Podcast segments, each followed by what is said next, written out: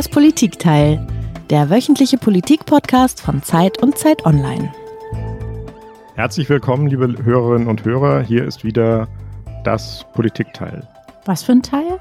Na, das Politikteil. Das ist der politische Podcast von Zeit und Zeit Online.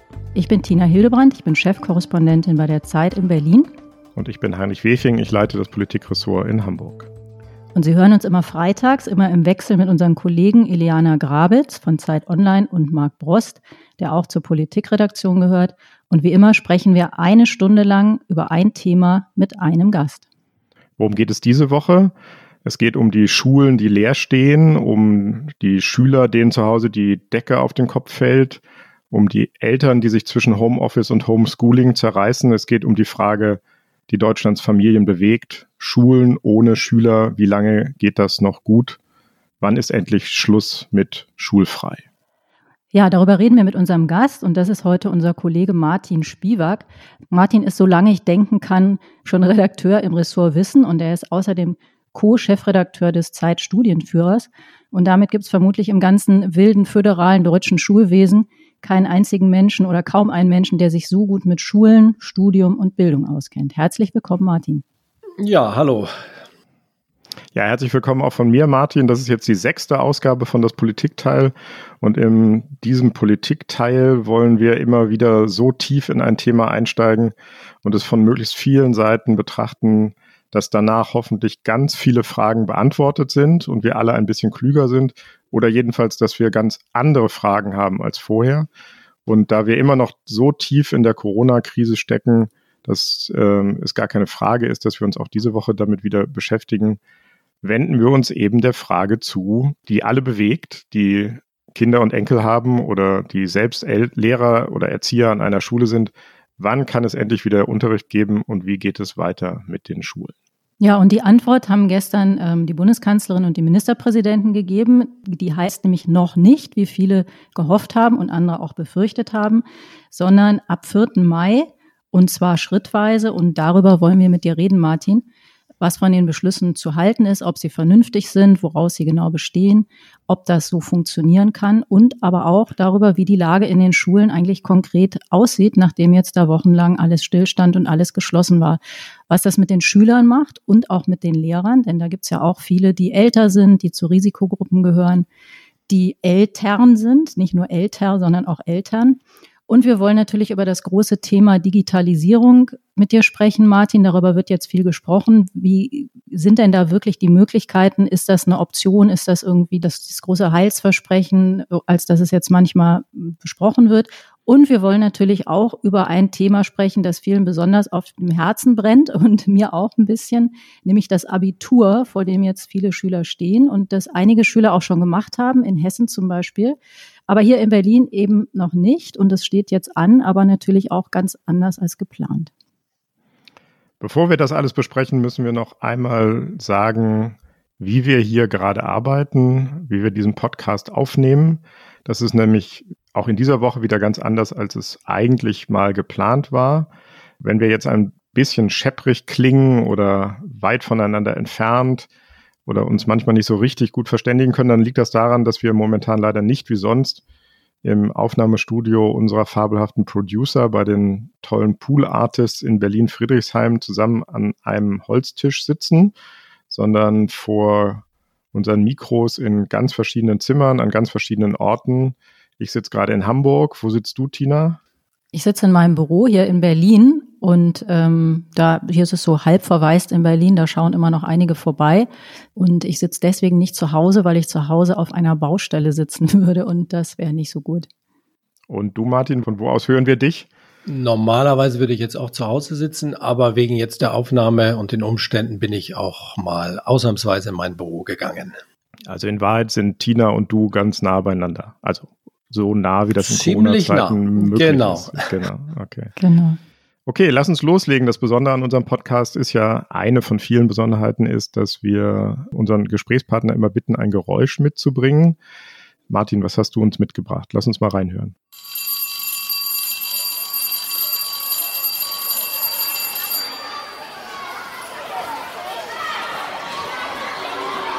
Oh, was für ein schöner Lärm, möchte man da sagen. Das erste klang ja so ein bisschen wie so ein Wecker und dann klang das für mich aber eindeutig nach einem rammelvollen Schulhof.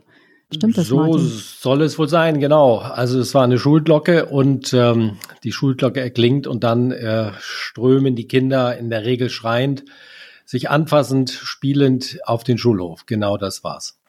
Und das haben wir natürlich ziemlich lange jetzt nicht mehr gehört. Nee, jetzt würde man sich richtig freuen, sowas mal wieder zu hören. Martin, du bist da ja nicht nur Bildungsexperte, sondern auch Vater.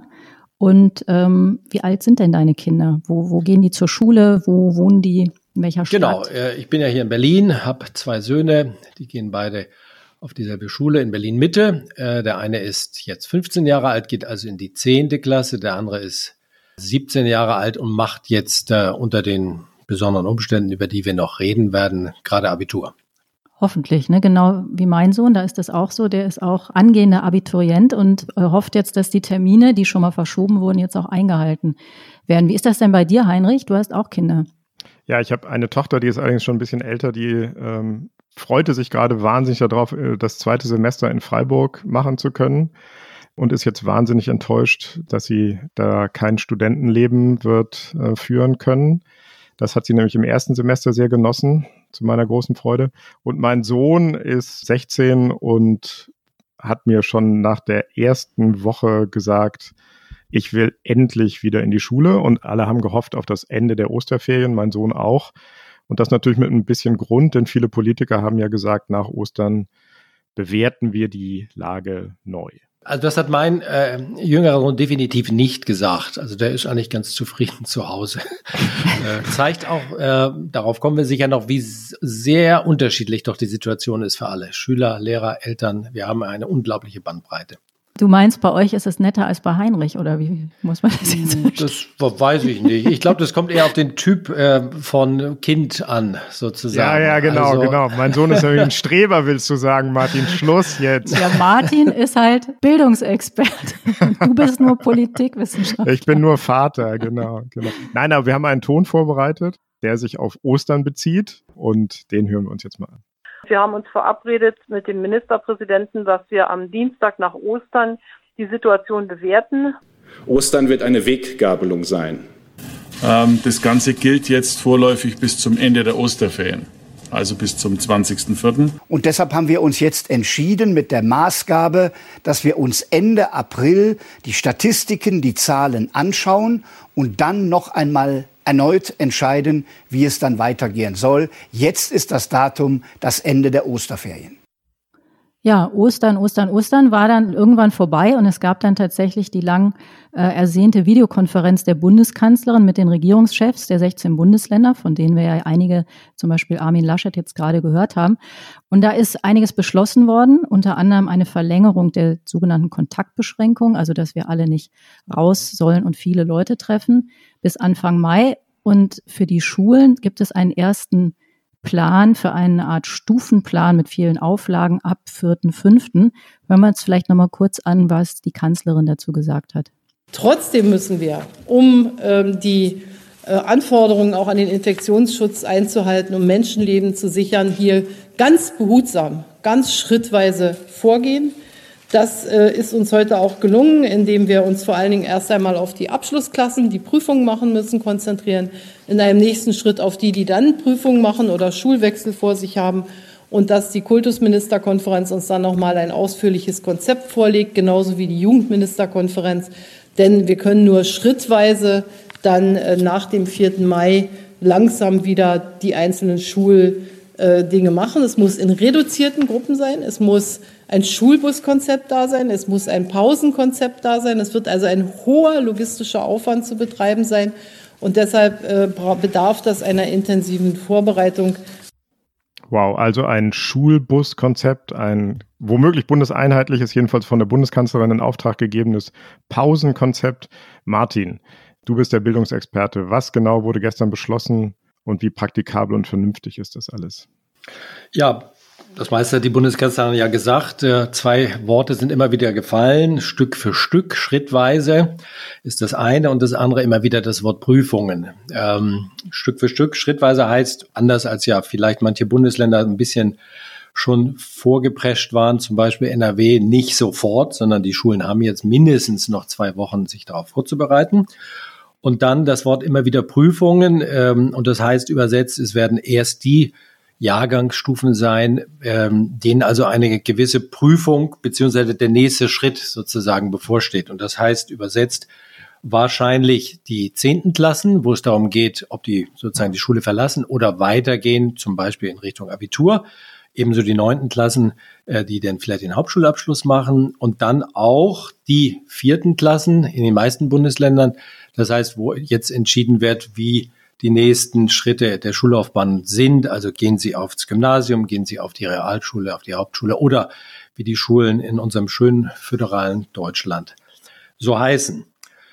Das heißt, da ja. sind wir ja im Prinzip alle dabei mit unseren Kindern, wenn ich das richtig sehe. Wir sind dabei. Was ich mich aber frage, ist, ob das, ob das wirklich funktionieren kann. Das ist ja auch das, was von vielen Lehrern und auch Schülerverbänden angezweifelt wird, weil ein Wort, das auch sehr oft fällt, ist ja das Wort weiterhin Abstand halten. Und wenn man sich das jetzt mal ausrechnet, ein anderthalb bis zwei Meter Abstand und man hat nur 15 Schüler, was schon viel, viel weniger ist, als in einer normalen Klasse ist, dann kann man sich mal überlegen, wie groß eigentlich die Räume sein müssen, damit das alles funktionieren kann. Kann das funktionieren, Martin? Naja, vielleicht vorausgeschickt, das ist ja alles, äh, da muss man vielleicht immer noch mal dran erinnern, ein Riesenexperiment sozusagen. Auch wenn wir alle jeden Tag das selbst erleben, dass wir in Zeiten uns befinden, die wir noch nie erlebt haben, ist es natürlich das Gleiche auch für die Schule. Das heißt, ob das jetzt so funktioniert oder nicht, das werden wir erst wissen, ja, in einigen Wochen, in einigen Monaten. Wenn man sich das trotzdem mal anschaut, glaube ich schon, dass es funktionieren könnte. Die Räume in den deutschen Klassen sind nicht groß, aber wenn man sie einmal halbiert, dann passen da sicher 15 Leute rein mit einem gewissen Abstand, würde ich sagen. Also wenn man jetzt 15 Tische hat, das ist ungefähr das, was so eine Klasse hat, sitzt jeder an einem Tisch. Und der Abstand ist zumindest während des Unterrichts gewahrt. Wie das danach in den Pausen aussieht, gerade bei jüngeren Schülern, da wird es sicherlich nicht so sein, äh, dass die jetzt sozusagen immer in einem Abstand von 1,5 Metern sich bewegen, wenn sie das Schulgebäude verlassen, wenn sie runterlaufen, wenn sie auf dem Schulhof spielen und so weiter. Ähm, insofern wird es optimal hundertprozentig nicht laufen. Andererseits, wir leben ja jetzt so ein bisschen schon mit diesen ganzen Regeln, auch die Kinder und Jugendlichen leben mit diesen Regeln. So, das heißt, da ist schon so eine gewisse Übung, ist da, glaube ich, schon da. Äh, bei Älteren ist auch äh, eine gewisse, ich sag mal, ein Verständnis da. Und dann gibt es immer noch die Lehrer, äh, die darauf achten. Also ich glaube, es könnte funktionieren, aber natürlich nicht so optimal, wie sich das vielleicht Epidemiologen in irgendwelchen Versuchen äh, sich vorstellen. Das eine ist ja der Abstand, das andere sind die berühmten Hygieneregeln. Da war ja auch die Rede vom Hygieneplan. Ich kenne das so von den Schulen meiner Kinder, dass da ähm, oft keine Seife ist und auch kein Klopapier. Die haben äh, tatsächlich, ist kein Witz, wirklich gelernt, morgens aufs Klo zu gehen, damit sie das dann den ganzen Tag über nicht mehr müssen. Jetzt soll auf einmal überall Desinfektionsmittel hängen, Spender. Ich frage mich, ist das realistisch? Ist das Geld dafür da? Sind die Kapazitäten und Handwerker dafür da, um das alles anzubringen? Und wenn ja, warum gab es das eigentlich vorher nicht? Ja, die berühmte Klo-Frage. Also die Klos sind ja sozusagen zum Symbol geworden äh, für die maroden Schulen und tatsächlich ähm, sieht es in den meisten Klos nicht besonders gut aus in den Schulen äh, und ähm, ich kenne das auch von meinen Kindern, in der Regel vermeiden sie aufs Klo zu gehen in der Schule sozusagen, sondern machen es erstmal zu Hause. Das kenne ich aber auch von anderen Leuten, die ungern außerhalb des eigenen Hauses aufs Klo gehen. Ob es nur die Bahn ist oder selbst im Büro kenne ich das. Das heißt, es ist ein Problem. Keine Kollegen jetzt, jetzt, nennen, bitte. Also. ähm, es ist ein Problem. Ich würde es jetzt aber auch nicht zu dramatisch machen. So. Ähm, aber natürlich, es muss jetzt was passieren. So, also ich, Handseife und Hygienespender, glaube ich, das ist, das ist auch eine Herausforderung. Aber wir haben jetzt ein paar Wochen Zeit und ich glaube schon, dass das in irgendeiner Weise funktionieren kann. Dass nun Handwerker die ganzen Schulen umbauen und äh, zum Beispiel noch warm Wasser in einige äh, Klassenräume legen, da gibt's ja manchmal ein Waschbecken, hat aber oft kein warm Wasser. Das halte ich jetzt ähm, relativ für ausgeschlossen, sozusagen. Das heißt, es wird improvisiert werden, so, äh, da wird ganz viel von den Schulbehörden abhängen. Ähm, am Geld, glaube ich, wird es nicht scheitern. Im Moment wird so viel Geld ausgegeben. Also da kann ich mir jetzt nicht vorstellen, dass irgendjemand sagt, also ähm, da müssen wir jetzt wirklich sparen äh, bei den einmal Einweghandtüchern oder bei den Hygiene ähm, äh, äh, was dort sozusagen man zum Desinfizieren auf die Hände äh, sich äh, regelmäßig äh, tun muss. Ähm, ich könnte mir vorstellen, dass es durchaus funktionieren kann. Außerdem, es sind Lehrer da, äh, die natürlich auch darauf achten müssen. Sie haben immer darauf geachtet, was Schüler machen. Bisher haben sie gesagt, nimmt alle euer Buch raus und schlagt es äh, auf Seite 12 an, auf. Jetzt müssen sie vielleicht sagen, habt ihr alle die Hände gewaschen und jetzt gehen wir alle nochmal auf die Toilette oder gehen Wasch, zum Waschbecken hin und waschen uns alle nochmal die Hände. Es sind ganz, ganz besondere äh, Umstände, in denen das Ganze passiert. Aber irgendwo müssen wir anfangen. Und ähm, so wie jetzt die ersten Schritte gegangen sind, scheinen sie mir relativ plausibel. Das ist ja genau die Frage. Irgendwo müssen wir anfangen. Das war ja Teil der Debatte. Fängt man eher mit den ganz kleinen Kindern an, weil die zu Hause mit Tablets und Computern und so nicht so gut lernen können, weil die viel mehr Betreuung durch Lehrer brauchen. Dagegen hat man sich ja jetzt offensichtlich entschieden. Ähm, es geht nicht allein nach Alter, sondern es geht ähm, eher darum, diejenigen, die sich auf Prüfungen vorbereiten müssen, ähm, zuerst wieder in die Schulen zu holen. Ist das eine, oder die Prüfungen ablegen müssen, ist das aus deinem aus deiner Perspektive, aus deiner Erfahrung sinnvoll oder hätte man doch mit den ganz Kleinen anfangen sollen? Naja, die Politik hat ja sehr viele Faktoren zu bedenken. Also das ist ja ganz allgemein in der jetzigen Krise, aber bei der Schulpolitik genauso. Das eine sind medizinische, infektiologische, sag ich mal, also Ansteckungsgefahr möglichst gering. Dann gibt es den pädagogischen Faktor, die Kinder sollen irgendwas lernen und natürlich auch noch den Familienfaktor oder den Arbeitsfaktor, dass die Familien, die Eltern, insbesondere sind ja Frauen, die darunter leiden, ähm, gibt es ja auch jetzt diverse Studien, die zeigen, dass Frauen da deut deutlich mehr belastet sind. Also das muss man alles in ein gewisses Gleichgewicht äh, bringen. Und ich würde sagen, die Politik hat jetzt zwei Schwerpunkte gesetzt. Einmal den Schwerpunkt Prüfung, so, weil die aus Sicht der Bildungsforschung und auch der Politiker äh, für die Familien wichtige, äh, vor, die Familien vor wichtigen Entscheidungen sozusagen stellt, nämlich wie geht's weiter in der. Und findest du das auch richtig? Siehst du das auch so? Ähm, ich glaube schon, dass das eine wichtige Sache ist. Also ähm, wenn man jetzt zum Beispiel, ich weiß nicht, wie es äh, bei dir ist, in der, du sagtest ja auch, dass dein Kind genau an dieser, an dieser Nahtstelle sozusagen steht. Ähm, dann ist in einigen äh, Bundesländern insbesondere die Frage, geht mein Kind jetzt aufs äh, Gymnasium, geht es auf die Realschule, welche nächste Schulform sozusagen steht an, äh, ist äh, für einige eine ganz einfache Entscheidung, die gehen da so durch. Äh, für andere steckt das aber durchaus auf der Kippe. Und wenn ich mir so Länder wie Bayern angucke, äh, wo es sozusagen Übergangsregeln gibt, wo man nun genau eine ganz bestimmte Note haben muss, ähm, da ist die Frage schon, wie das jetzt in den nächsten Wochen weitergeht. Was kann man noch lernen? Schafft es das Kind oder nicht? Finde ich nicht irrelevant, sagen wir es mal so. Wobei man sagen muss, die ähm, Anmeldungen sind, ähm, ich rede jetzt über Berlin, weil wir hier wohnen, die sind schon gelaufen. Also praktisch die, die Bewerbung für die weiterführenden Schulen, egal welche das ist jetzt, die sind schon gelaufen auf der Basis des letzten Zeugnisses. Dafür wird eigentlich das Zeugnis jetzt nicht relevant. Da geht es, glaube ich, eher um die Frage, die, die viele jetzt beschäftigen, das, was jetzt nicht gelernt wird, nicht gelernt werden kann, wer fängt das auf? Wenn es unter Umständen keine normale, in Anführungszeichen, Schule bis zu den Sommerferien mehr gibt. Das ist, glaube ich, das, was viele beschäftigt. Gar nicht die Frage, komme ich an die Schule? Das läuft, dieser Prozess läuft schon sondern äh, ist die Kluft inzwischen eigentlich vielleicht zu groß geworden?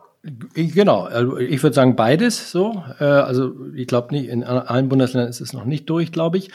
Äh, aber die Frage der Kluft natürlich auch, äh, inwiefern man sozusagen jetzt viele, viele Wochen verliert, bevor man diesen entscheidenden Schritt tut ähm, oder aber auch beim Abitur äh, gibt es natürlich noch eigentlich Bundesländer, die noch Unterricht haben. Also in Berlin ist der Unterricht durch, in Bayern überhaupt noch nicht durch.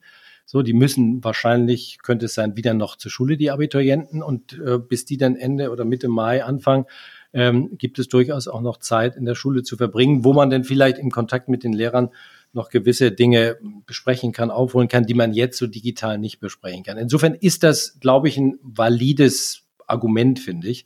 Ähm, und das andere Argument war ja schon, die Familien zu entlasten und zu sagen, ja, wir fangen auch in der Grundschule an, weil die Grundschulen sind nun dafür bekannt, dass sie jetzt digital am allerwenigsten bisher gemacht haben. Das hat man jetzt auch bei den ersten Umfragen gesehen. Also wir hatten jetzt auch eine in der Zeit darüber berichtet, über eine Umfrage. Und da waren es eben bei den Gymnasien und weiterführenden schon so ungefähr 40 Prozent der Lehrer, die sagten, wir sind nicht gut vorbereitet gewesen auf diese Krise, jetzt digital den Geräten und so weiter. Und bei den Grundschulen haben es 80 Prozent gesagt. Das heißt, ähm, dort funktioniert dieses digitale äh, Homeschooling sozusagen am allerschlechtesten. Und insofern ähm, hat man da gesagt, auch die Grundschulen sind wichtig. Und äh, wir müssen auch dort, glaube ich, den Familien, das war, glaube ich, auch ein Signal, ähm, irgendwie zeigen, auch hier sozusagen denken wir daran, euch Schritt für Schritt vielleicht zu entlasten, weil, weil von den Schulen da nicht so viel kommen kann und Kinder natürlich da viel mehr Begleitung brauchen, ist es so, ähm, dass da die Familien natürlich sehr, sehr viel stärker involviert sind und bei einigen jetzt schon nach drei Wochen sozusagen, die sagen, wir sind absolut am Limit. Ich kann nicht mehr hier vier Stunden jeden Tag neben dem Homes äh, Office auch noch das Homeschooling machen. Das ist ja ein wichtiger Punkt, auch wenn man sich die Altersgruppe noch eins drunter anguckt. Also die Kitas, die bleiben ja auf absehbare Zeit geschlossen. Ähm, und das ist ja auch eine Riesenbelastung äh, für die Eltern. Das ist nochmal ein ganz anderes Thema. Aber wie ist ein anderes Thema, finde ich, äh, aber extrem wichtig. Geht so ein bisschen unter, finde ich, im Moment. Ähm, äh, in dem Papier steht ja, man schaut es sich nochmal an. So, man will es sich jetzt auch alle zwei Wochen oder drei Wochen anschauen von der Politik, wie es weitergeht. Ähm, aber es wurden schon Signale sozusagen gegeben, insbesondere aus Bayern, ähm, die darauf hindeuten, vielleicht, dass die Kitas überhaupt nicht mehr aufmachen äh, bis nach den Schulferien. Und das finde ich schon aus vielen Sachen echt bedenklich, aus vielen äh, Gründen. Einmal für die Familien, es ist natürlich für die Kinder und die Familien eine enorme Belastung. Dann auch aus sozialen Gründen. Also wer jetzt ein halbes Jahr nicht sozusagen äh, Deutsch in der Kita mitbekommt, sondern nur Türkisch, Arabisch oder sonstige Sprachen zu Hause, für die wird es wirklich ein Bildungsnachteil geben. Also das ist völlig außer Frage. Ähm, und man kann natürlich auch fragen, ob auch nicht diese Kinder irgendwie auch ein Recht haben, äh, mit anderen mal wieder zu spielen. So, also diese, diese Gruppe fällt so ein bisschen, finde ich, total hinten runter. Man schaut sich gar nicht an, dass auch diese Kinder einfach Rechte haben. Aber wenn ich das mal zusammenfasse, was du über die Schulen sagst, also die Kitas, da höre ich deutliche Kritik. Aber was die Schulen angeht, verstehe ich dich so, dass du sagst, das ist summa summarum eigentlich ganz vernünftig, was die beschlossen haben. Die, die Stufen sind praktisch richtig gesetzt, das Schrittweise ist richtig und es ist auch mit Abstrichen und unter der Voraussetzung, dass das alles ein bisschen improvisiert ist, umsetzbar. Habe ich, hab ich dich da so richtig verstanden? Würde ich so sagen. So, also wie gesagt, das sind ja alles extreme Restriktionen, unter denen wir das Ganze sozusagen jetzt äh, ausprobieren müssen. Ähm, aber wenn man diese verschiedenen Argumente mal nimmt, würde ich sagen, kann man so entscheiden. So, also es wäre jetzt zum Beispiel aus meiner Sicht falsch, jetzt die siebten, achten, neunten Klassen zu nehmen, bei denen das mit dem digitalen Unterricht, mit dem Homeschooling einigermaßen klappt, die einigermaßen selbstständig sind zu Hause. Ich kenne es von meinen Kindern, ich kenne es aber auch von den ersten Umfragen, die jetzt nicht die Riesenprobleme haben. So. Und gar nicht in der Grundschule anzufangen und da auch zu sagen, naja Gott, das lassen wir jetzt auch, bis die Ferien sozusagen beginnen und dann fangen wir ganz ruhig im äh, August oder teilweise September wieder an. Das hätte ich auch für fahrlässig gefunden. Das kann man den Familien einfach nicht zumuten, würde ich sagen. Nur ist ja das Virus weltweit dasselbe, aber es machen gar nicht weltweit alle dasselbe auf verschiedenen Sektoren und auch was die Schule angeht. Nicht, und du kennst dich ganz gut aus mit Dänemark, warst da auch schon ein paar Mal und hast dir da, hast dich da im Bildungswesen um, umgesehen und die sind uns, wenn ich das richtig verstanden habe, wieder ein bisschen voraus und haben jetzt ab diesem Mittwoch wieder geöffnet. Ist das so? Genau. Ja, sie haben geöffnet. Äh, ich hatte gestern äh, mit einer Schulleiterin aus Dänemark auch einmal gesprochen. Die sagten, ja, heute haben wir den ersten Tag. Erster Tag in der Kita, erster Tag in der Grundschule. Ähm, die sind jetzt auch nicht alle begeistert. Äh, auch, auch da gibt es sehr unterschiedliche Stimmen sozusagen. Ähm, aber die Dänen sind so ein bisschen pragmatischer. Das hat man jetzt auch bei der ganzen Digitalisierung, darauf kommen wir vielleicht noch zu sprechen, äh, gesehen. Und die haben gesagt, ja gut, wir probieren es erstmal aus. Ähm, die erst, es war ja nur ein Tag, heute ist jetzt der zweite Tag sozusagen. Dieser ähm, Podcast ist am Donnerstag aufgezeichnet worden, kann man jetzt an dieser Stelle einmal sagen. Und äh, das machen wir immer so. Deswegen, gestern war Mittwoch, heute ist Donnerstag. Sie hören es ab Freitag. Genau, also wir haben auch denen mal ganz wenige Erfahrung, aber ähm, was man so hörte und die Schulleiterin sagt es auch, klappt es einigermaßen. Aber wenn man die Bilder gesehen hat, da laufen die Kinder jetzt auch äh, in der Regel nicht mit Mundschutz rum und B, als man sie auf dem Schulhof hat spielen sehen, haben die natürlich nicht diesen strikten Abstand von 1,5 Metern äh, gehalten. Und da ist auch nicht immer ein Lehrer dazwischen gegangen, der gesagt hat, also Mette, bitte jetzt äh, mehr Abstand von dem Ole oder so. Das wird bei uns nicht anders funktionieren. Hm. Martin, wir haben es ja schon gehört, Tina hat ein Kind zu Hause, das soll jetzt äh, demnächst Abi machen.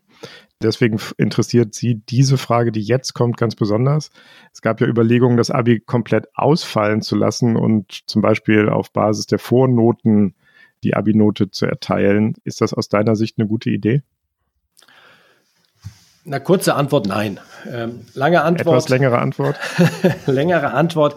Es gab ja diese Schülerpetition und äh, ich glaube, weit über 100.000 haben da sich schon. Äh, Was für eine Schülerpetition? Eine Petition von Schülern, äh, jetzt über ganz Deutschland, die eben gesagt haben, wir wollen in diesem Jahr das Abi nicht schreiben, weil die Bedingungen einfach sehr erschwert sind und gewisse ähm, die GEW, also die Lehrergewerkschaft, hat sich angeschlossen, auch gewisse, ein paar Elternvertretungen haben sich angeschlossen. Ähm, und die sagen eben, aus verschiedenen Gründen sollen wir lieber doch ähm, die Prüfung lassen und auf das sogenannte Durchschnittsabitur uns verlassen. Also die Noten, die bisher schon in den Kursen angefallen ist, die mitteln wir sozusagen. Das ist dann unser Abitur. Und da gibt es dann verschiedene Gründe. Vielleicht hören, ja. hören wir uns an der Stelle einmal einen Vertreter okay. der Schüler an, der ja. äh, das mal ganz kurz sagt, warum er meint, warum das. Äh, das ist aber nicht wäre. dein Sohn, Tina, oder? Nein, nein, nein, das ist nicht mein. Meiner auch nicht. Es geht auch nicht nur um das Argument der Gesundheit oder der, der Ansteckungsgefahr, sondern es geht auch darum, die psychische Belastung, die überall herrscht. Hier in Berlin sind die, ist die Schülerschaft in Panik und Aufruf versetzt und man kann sich hier nicht auf die Prüfungen vorbereiten. Ja, ist das vom Tisch? Das würde mich einfach interessieren. Also es gab jetzt die ähm, Festlegung, Abi findet statt. Es gibt weiterhin diese Proteste. Meinst du, da ist das letzte Wort gesprochen oder wird es nochmal aufgerollt?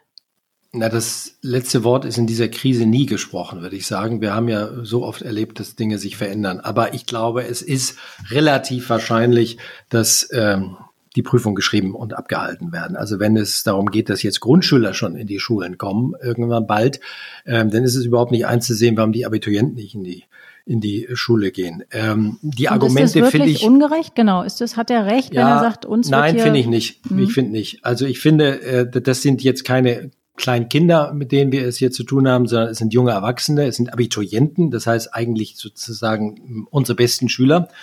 Und die dürften eigentlich in den letzten elf, zwölf Jahren gelernt haben, auch sich äh, zu motivieren, auch unter natürlich erschwerten Bedingungen, wie wir im Moment alle unter erschwerten Bedingungen leben. Also ich finde dieses Argument mit der Motivation und alle sind wahnsinnig aufgeregt, also aus Berlin, ich kann es jetzt aus meinem Umkreis nicht bestätigen. Im Gegenteil, ich finde, die sind relativ ruhig und entspannt.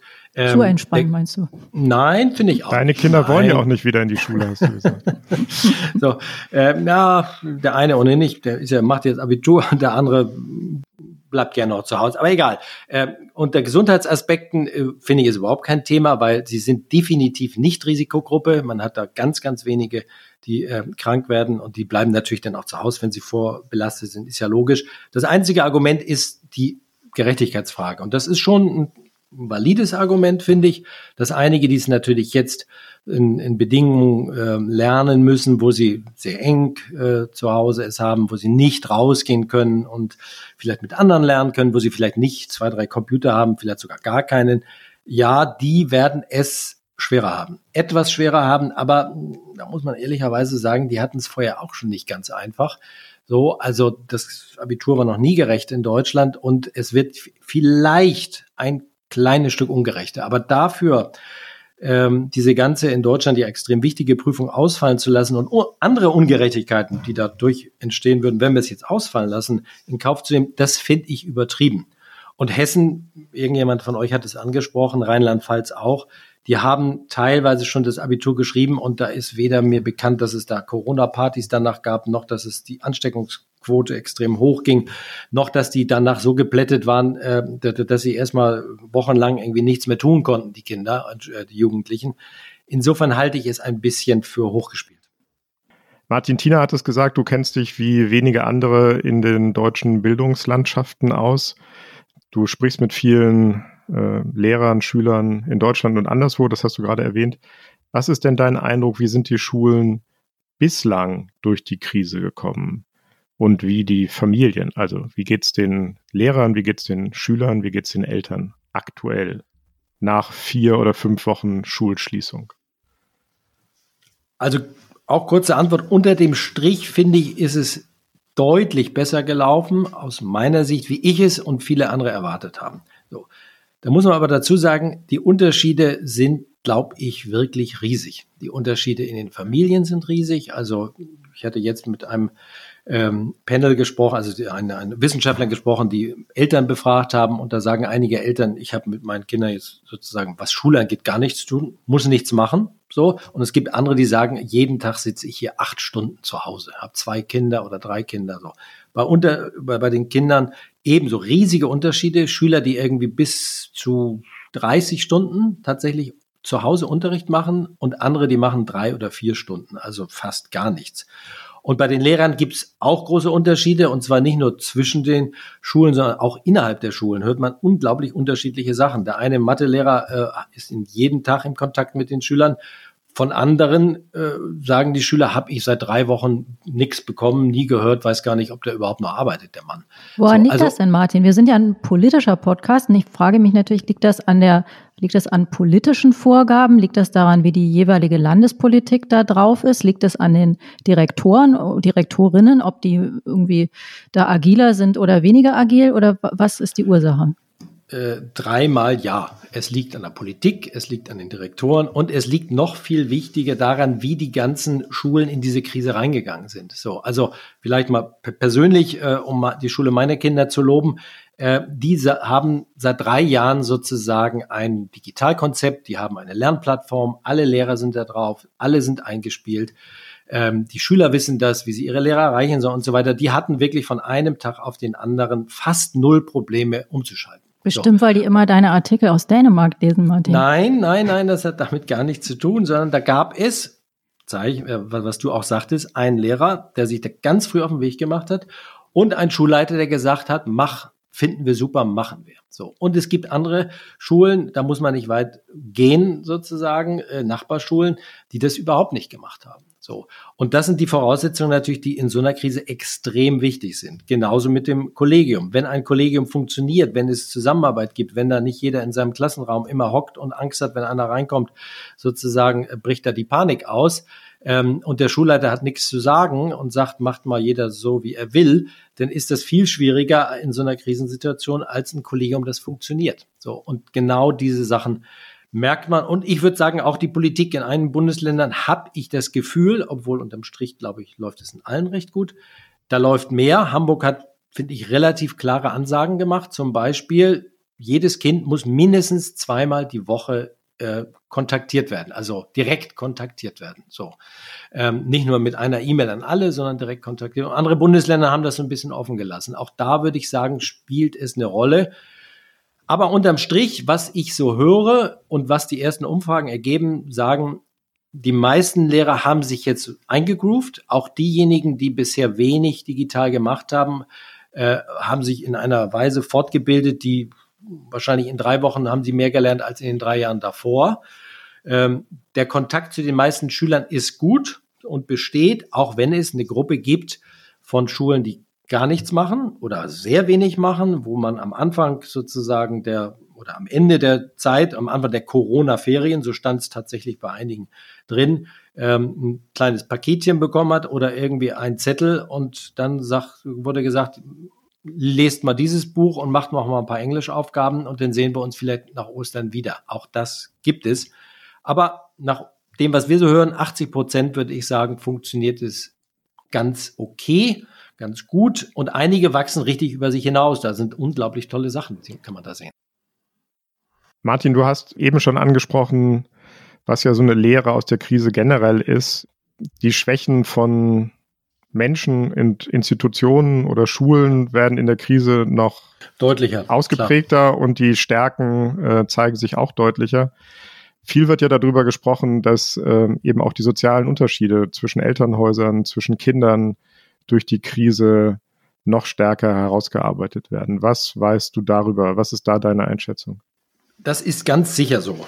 Das ist sozusagen Kinder, Jugendliche aus Familien, die jetzt nicht so gut aufgestellt sind, die sozial vielleicht äh, benachteiligt sind, ähm, wo nicht Leute sind, die helfen können, ob es Geschwister sind, ob es Eltern sind, wo kein Computer zu Hause ist oder nicht mehrere Computer, die beengtere Bedingungen haben, also jetzt nicht ein eigenes Zimmer, sondern vielleicht nur ein Wohnzimmer, wo vier Kinder rumspringen, die haben es ganz sicher schwieriger als Kinder wahrscheinlich, so wie sie in unseren Familien aufwachsen, ähm, die unter relativ optimalen Bedingungen leben. So, das ist früher schon so gewesen und das verstärkt sich jetzt ähm, in der Krise auch. Wir wissen das aus anderen Studien, zum Beispiel bei Ferien, da gibt es den berühmten Ferien als ähm, Effekt. Das heißt, wenn man Kinder misst am Anfang der Ferien, am Ende der Ferien, das kommt ein bisschen aus den USA, wo die Ferien länger sind, auch, da merkt man, die einen haben sogar in den Ferien was gelernt, so, weil die Eltern mit denen irgendwas Sinnvolles machen und die anderen haben in den Ferien sehr viel verlernt. So, das heißt, die Schere geht auseinander, weil die Schule die doch ein großer Gleichmacher ist, nicht mehr da ist. Und wenn das jetzt länger geht, dann werden sich diese Aspekte in jedem Fall verschärfen. Was kann man denn da machen? Also es gibt ja zum Beispiel den Vorschlag, dass man die Sommerferien verkürzt und zum Beispiel dann stattdessen, keine Ahnung, irgendwelche Tutorials oder eben Kurse, Nachholkurse oder Vorbereitungskurse, wie man es ja. nennen will, abhält. Ist das sinnvoll? Das ist absolut sinnvoll äh, und es ist auch überhaupt keine neue Erfindung, sondern diese Kurse gibt es schon lange. Das, Sommerschulen gibt es schon ganz lange äh, in Berlin, auch in anderen Bundesländern. Also Angebote für Schüler, die ähm, jetzt äh, entweder noch was dazulernen wollen, weil sie im, im, nächsten Schuljahr irgendwelche Abschlüsse machen wollen oder aber weil sie einfach schlechtere Lernbedingungen haben und schlechtere Noten haben und einfach diesen, diese Defizite haben. Ist denn nicht die Gefahr aber groß, dass da im Grunde nur die hingehen, die eh schon total auf Zack sind und noch ein bisschen mehr machen wollen und die, um die es eigentlich geht, die du beschrieben hast, dass die in solchen Kursen dann gar nicht landen? Muss man das dann nee, politisch anordnen? Nee? Ja, mit dem Anordnen wäre es schwierig. Es gibt ja jetzt auch schon Vorschläge, dass man die Sommerferien ganz streicht und einfach das Lernen verlängert und so weiter. Wird natürlich wahnsinnig äh, schwierig sein, auch mit der Tourismusindustrie und so weiter, die ja hofft, dass es doch irgendwie noch Sommerferien geben kann. Also das glaube ich nicht. Ähm, und man wird es nicht anordnen können, aber man wird es den Schülern nahebringen. Ähm, und das hat bisher auch relativ gut geklappt. So. Und zwar bringt man das in der Regel nicht den Gymnasiasten äh, nahe, die ohnehin gut sind, die auch jetzt, glaube ich, in der Phase nicht viel verlieren. Also ich würde behaupten, jetzt mal, unsere Kinder werden in der Phase wenig verlernt haben. So, ich vermute mal, vielleicht haben sie sogar eher noch was dazugelernt, nämlich sich noch besser selbst zu organisieren. Und das ist übrigens interessant, der allerwichtigste Punkt bei diesen sozialen Unterschieden. Es ist eigentlich weniger, dass da keine Computer sind. So, das kommt vor, 10 bis 15 Prozent sagen erste Umfragen oder dass kein Zimmer da ist, sondern es kommt eher darauf an, was für Fähigkeiten haben die Kinder, die Jugendlichen, sich selbst zu organisieren, sich selbst zu motivieren, aufzustehen, die, sich an die Aufgaben zu setzen und vier, fünf Stunden durchzuarbeiten, ohne dass daneben immer ein Lehrer steht oder eine Mutter oder ein Vater.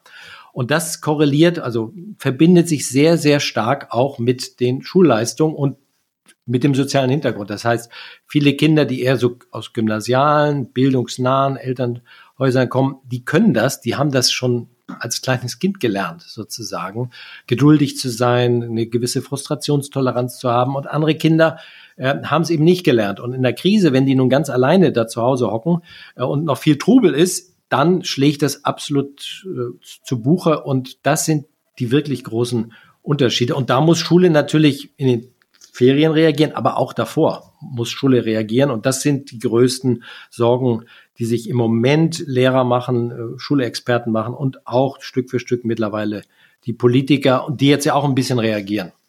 Ist das nicht tatsächlich eines der größten Probleme ja. neben dem Lernachteilen?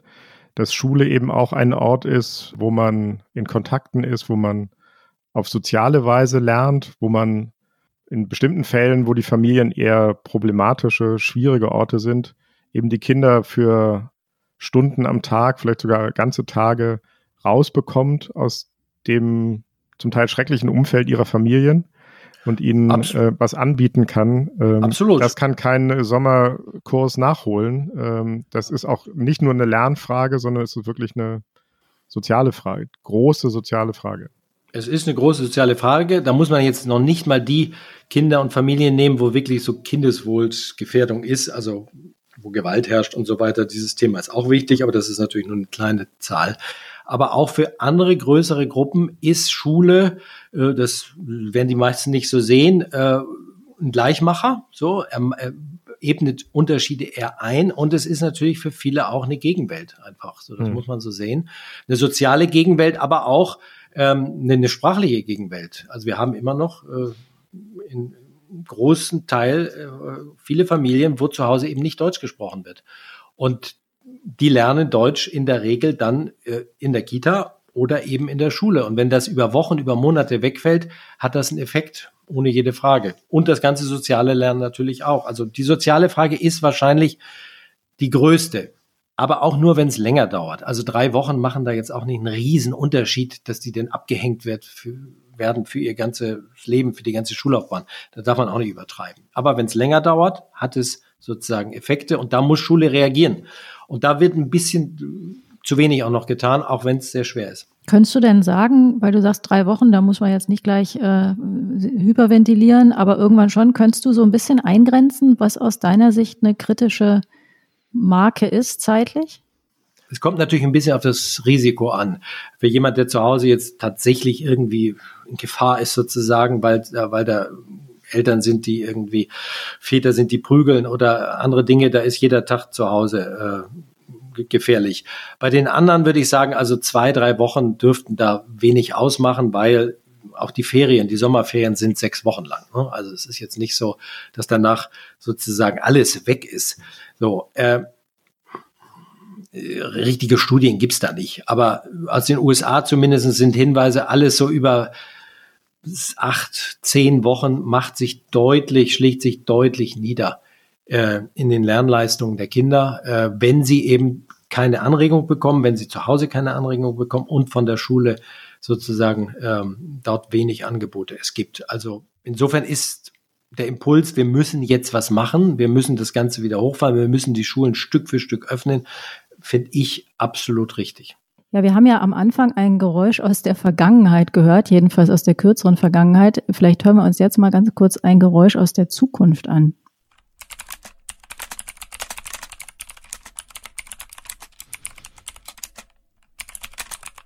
Morse-Alphabet? Aus der Vergangenheit der Zukunft, glaube ich. Ein, ein, eine klackernde Tastatur. Das ist der Übergang in die Frage, die uns schon gelegentlich jetzt begegnet ist in unserem Gespräch, Martin. Mhm. Ähm, die Frage nach der Digitalisierung. Du hast davon gesprochen, dass die Schulen da extrem unterschiedlich aufgestellt sind. Ja. Und dass die Krise auch hier einen, möglicherweise einen echten Schub nach vorne bringt. Profitieren also die Schulen durch die Krise, jedenfalls im Bereich der Digitalisierung. Ist das dein Eindruck? Kann man das so generell Absolut. sagen?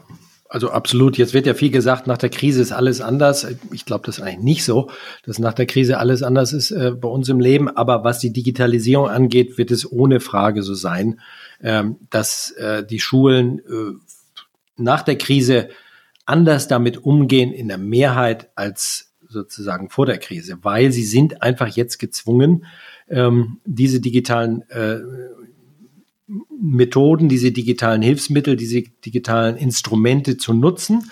Auch diejenigen, die bisher vielleicht gesagt haben, naja, ach Gott, brauche ich nicht, Unsinn, meine Kinder lernen im Unterricht doch viel besser. Äh, was soll das Ganze? Ich bin schon vielleicht über, dem, über das Alter hinaus, wo ich mir das überhaupt noch alles antun kann.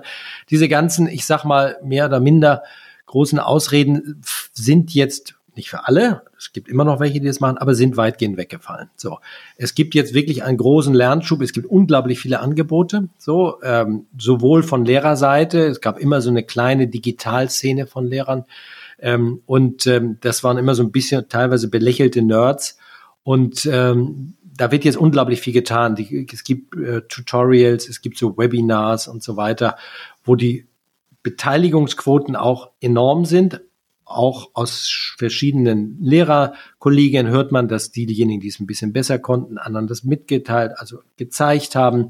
Ähm, das heißt, hier gibt es ähm, einen, doch sehr, sehr großen Sprung, einen sehr, sehr großen Lerneffekt. Wie sind denn die Schulen ausgestattet, Martin? Wir haben ja jetzt äh, im Rahmen dieses Homeschooling, da ging es ja. immer um darum, wie viel, wer hat wie viele Geräte zu Hause. Aber es gibt ja teilweise auch Geräte in den Schulen, aber eben teilweise auch nicht. Wir hätten jetzt statt des Klackerns auch durchaus noch eine Kreide auf einer Tafel einspielen können, denn das gibt es auch noch.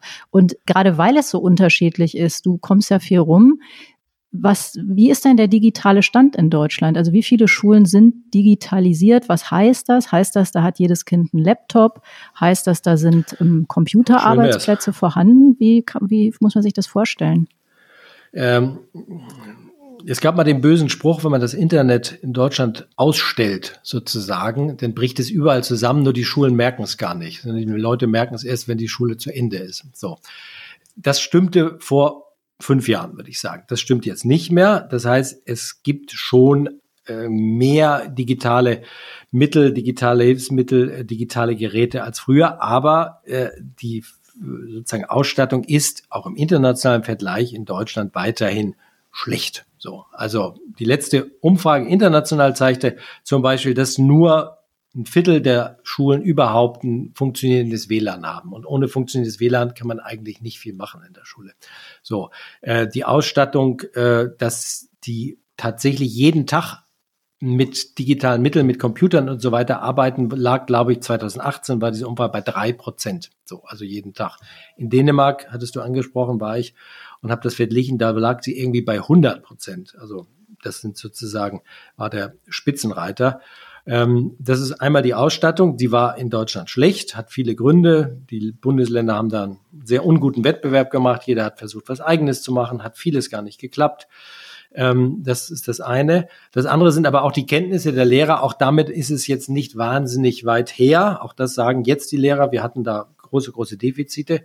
So. Und ähm, dann besteht immer noch etwas, äh, was du vorhin angesprochen hattest, eine gewisse Zurückhaltung, nicht nur bei Eltern, sondern auch bei Lehrern, die sagen, da brauchen wir das alles überhaupt, ist es überhaupt sinnvoll, werden die Kinder dadurch nicht abgelenkt. Das heißt, es gibt eine große Digitalskepsis auch in Deutschland, größer als in anderen Ländern. Das heißt, die Schulen waren schlecht auf diese Situation vorbereitet. Das lernen eigentlich Lehrer in ihrer Ausbildung, also sprich in ihrem Studium, ähm, lernen die da explizit auch digitales Lehren oder ist das das, was sich jeder so drauf schafft, weil er nun mal auch einen Computer zu Hause hat? Ähm, na, 95 Prozent der Lehrer würde ich sagen, haben es nicht gelernt in ihrer Ausbildung, weil es es noch gar nicht gab. Dafür müssten ja auch die Ausbilder der Lehrer, also die Lehrerausbilder, das können. Äh, leider können die es auch nicht. So, das ist jetzt leider nicht so, dass die jetzt die jetzigen es lernen. Sie lernen es mehr als vor zehn, vor fünf Jahren, aber äh, das ist wirklich so Lehr äh, Seminare gibt oder so, wo man äh, diese Fähigkeiten, wie man mit solchen Instrumenten umgeht, wie man mit dem Computer umgeht, das muss ja auch didaktisch sinnvoll sein, wie man das in den Unterricht einbaut. Nein, in der Regel lernen es die meisten Lehrer nicht, sondern sie müssen sich irgendwie beibringen. Das ist jetzt auch kein Hexenwerk, so, äh, aber sie müssen sich beibringen und die meisten haben es nur sehr reduziert gemacht. Also ob überall noch die Tafel hängt, die hängt überall noch, aber es gibt dann mittlerweile diese Whiteboards oder diese Smartboards. Damit können die meisten Lehrer natürlich schon umgehen, aber die benutzen es dann oft leider nur als Tafel, indem sie da irgendwas dran schreiben und nicht die ganzen Möglichkeiten des Austausches, ähm, äh, der verschiedenen Einbauen von Lernvideos und so weiter und so fort. Da gibt es ja unglaubliche Möglichkeiten. Ähm, das können die meisten Lehrer noch nicht. Äh, sorry, ja. lass uns darüber kurz mhm. nochmal sprechen. Du hast eben auch die Digitalskepsis ähm, von Lehrern und Eltern angesprochen. Ja. Da würde ich gerne nochmal ein bisschen nachbohren. Einfach um das auch nochmal zu klären. Gar nicht so sehr, weil ich die unbedingt teile, aber ich habe schon auch meine Fragen. Aber erklär uns doch nochmal äh, in aller Kürze, auch im Podcast in aller Kürze, was ist denn der pädagogische Vorteil von digitalem Lernen? Dass es jetzt in der Krise riesengroße Hilfe ist, ist völlig klar. Aber was ist der pädagogische Vorteil? Was kann ich damit vermitteln, was ich auf die klassische Methode der Pädagogik nicht vermitteln kann? Das ist eine ganz wichtige Frage und genau wissen wir es noch gar nicht tatsächlich. So, also wir wissen nicht tatsächlich, ob jetzt der Englischunterricht, der digitale ähm, Mittel nutzt, immer besser ist als der Englischunterricht, der es nicht macht. bei den Sprachen finde ich, ist es relativ offensichtlich, dass wenn man sozusagen sich austauscht, wenn man Filme sich anschaut, wenn man sich sozusagen äh, vielleicht einen Austausch hat ähm, äh, über Podcast oder über Videokonferenzen mit anderen Schulen in anderen Ländern, ist, finde ich, der Unterricht einfach anschaulicher, er ist besser. So. Aber ich glaube, insgesamt sprechen äh, zwei Dinge dafür. Einmal äh, ist es eine Lebenswelt sozusagen, die, in der die Schüler leben, in der wir alle leben, ähm, die sozusagen durch digitale ähm, äh, Instrumente, die digitalisiert ist. Und da kann die Schule nicht sagen, wir lassen das einfach äh, außen vor.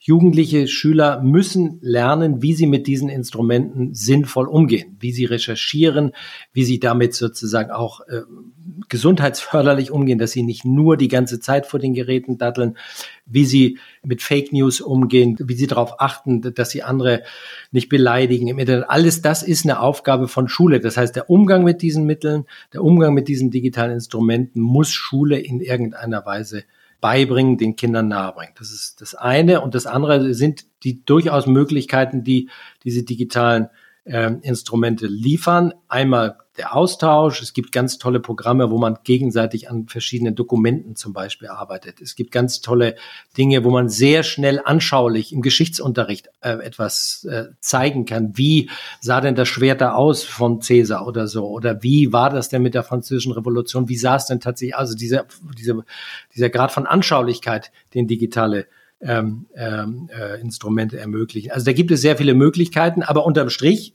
haben wir jetzt noch nicht die Studien, die sagen, also wenn man jetzt 30 Prozent des Unterrichts mit dem Computer bestreitet, wird er auch 30 Prozent besser. Das, das, das wissen wir nicht. So. Und was würdest du denn sagen mit diesen Bedenken, die es gibt? Mir geht's da wie Heinrich, also ich teile die selber gar nicht ähm, besonders stark, aber ich, ich begeg, also mir begegnen die sehr oft im Schulumfeld meiner Kinder. Und da gibt's eben viele, die sagen, man ist eben, äh, wenn man im digitalen Atlas ist, ist man auch nur, also im besten Fall einen Klick entfernt von der Bibi und Tina-Folge der nächsten, in die dann so ein Kind gerne reinrutscht. Aber man kann natürlich auch auf ganz andere Seiten kommen. Und da gibt's ja vor allem in den, in den unteren Klassen gibt es viele äh, Eltern, die sagen, ich möchte gar nicht, dass mein Kind sich da bewegt in solchen Räumen oder dass es da reingeraten könnte. Das ist ja wahrscheinlich auch eine Altersfrage. Aber was würdest du sagen? Würdest du sagen, das ist wie beim Schwimmunterricht, das muss nun mal vermittelt werden und das steht an, wird gemacht?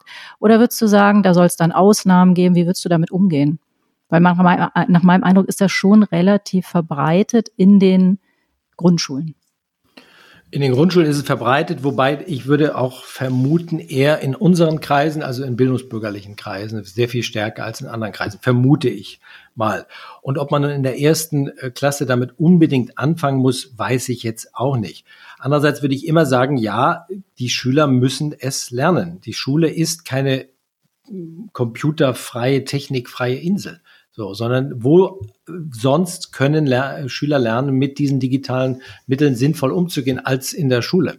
Sowohl mit den Möglichkeiten als auch mit den Gefahren. Und insofern meine ich schon, äh, es ist Aufgabe der Schule, ähm, die Kinder daran heranzuführen, sinnvoll, den sinnvollen Umgang ihnen beizubringen. Und irgendwann hört dann natürlich äh, der Einspruch der Eltern auf. So, wenn das eine Aufgabe der Schule ist, dann äh, steht es im Lehrplan und es steht überall in den Lehrplan mittlerweile von Klasse 1 an. Ähm, da kann, können die Eltern nicht sagen, nee, ich will nicht, äh, dass mein Kind mit diesem Teufelszeug in, in Berührung kommt. Genauso wie wenig, wie sie sagen können, ich will nicht, dass mein Kind kein Sexualkundeunterricht hat oder nicht zum Schwimmenunterricht gehen, gehen kann. Ähm, aber es kommt natürlich auch auf die Konzepte an und so weiter und äh, und ist denn sichergestellt, dass das nicht nur der, ähm, jetzt mal sehr zugespitzt, der weiteren Durchsetzung der Monopolstellung von einigen ähm, zentralen Anbietern von Software und von Hardware dient. Das wird natürlich versucht. Also Deutschland geht da sicherlich sehr viel noch vorsichtiger um als andere Länder. Also in Dänemark, wo ich war, da haben alle zum Beispiel mit Google Docs gearbeitet. Das macht man hier in Deutschland eigentlich deutlich weniger. So. Aber die ganzen Lehr Lernplattformen, die jetzt eingeführt werden, da versucht man ja gerade nicht die großen Anbieter zu nehmen, sondern äh, hat eine relativ große Vielfalt von Anbietern, äh, die natürlich privater Natur sind, natürlich, in der Regel nicht alle, aber viele sind privater Natur, aber auch man hat staatliche. Also dass da nun überall jetzt nur äh, Google und Microsoft äh, in den Schulen sozusagen verbreitet ist, äh, sehe ich jetzt gerade in Deutschland nicht. Da gibt es eine große Vorsicht, aber natürlich ist auch berechtigt diese Vorsicht. Man muss da schon schon drauf achten. Und die die Geräte, klar, die muss man sich anschaffen. Ähm, und äh, die stammen denn in der Regel natürlich von den großen äh, Anbietern dieser Geräte, so wie es woanders genauso ist.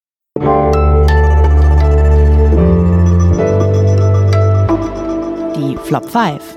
So, wir kommen jetzt zum Schluss zu unserer etwas heiteren Kategorie, die Flop 5. Fünf Sätze, die du nicht mehr hören kannst, Martin. Soll ich sie einfach mal vorlesen oder wie, äh, wie ist es? Nee, der schön der Reihe nach. Dein erster Satz, bitte. Ah, okay. Also, äh, was ich äh, nicht mehr hören will, ist, äh, dass es in deutschen Schulen immer ungerechter zugeht.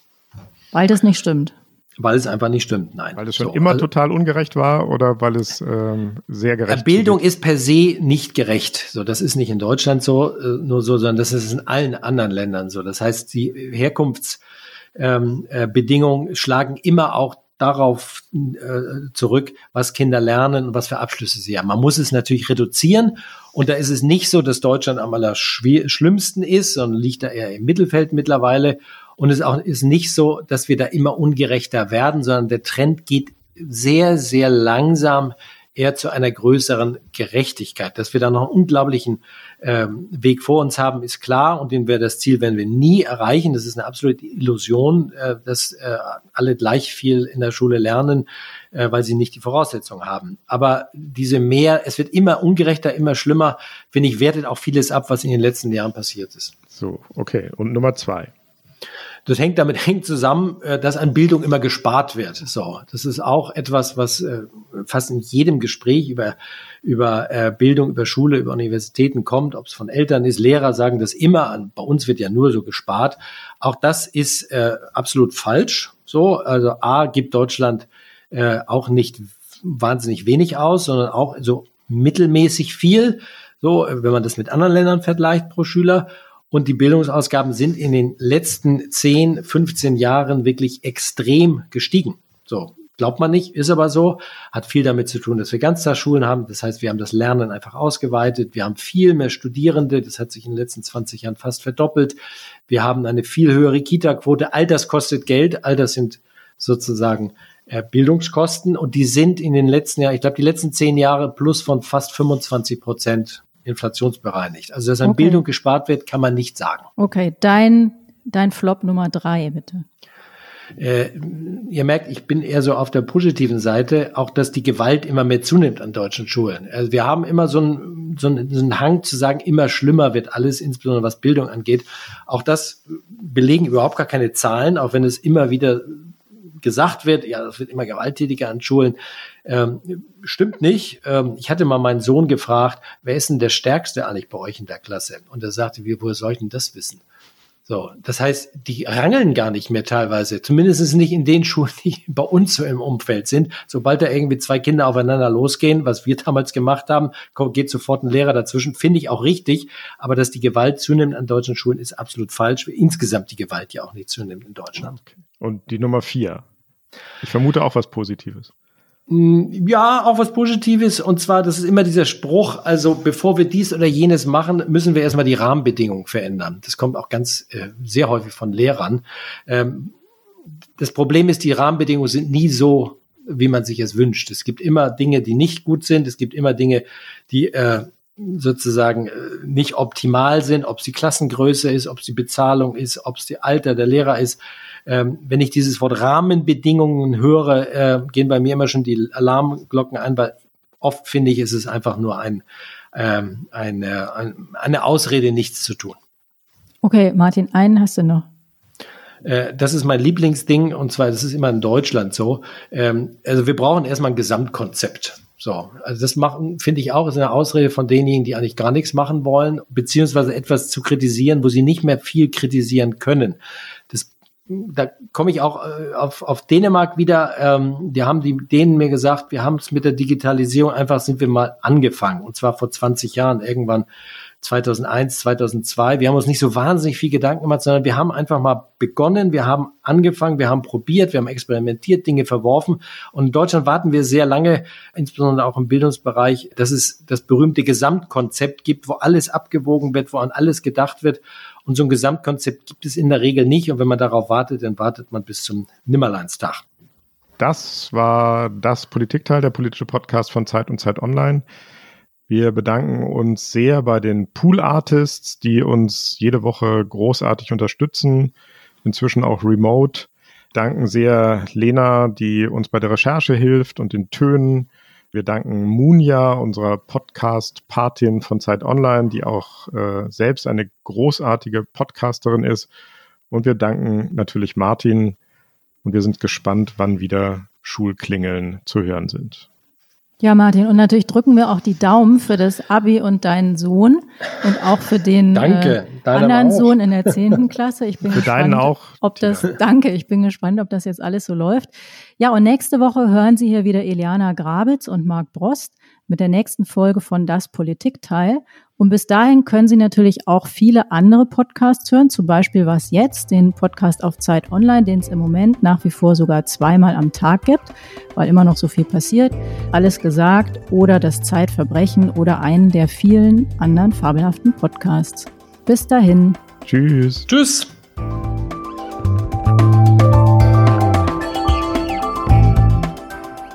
Das Politikteil ist ein Podcast von Zeit und Zeit Online, produziert von poolartists.de.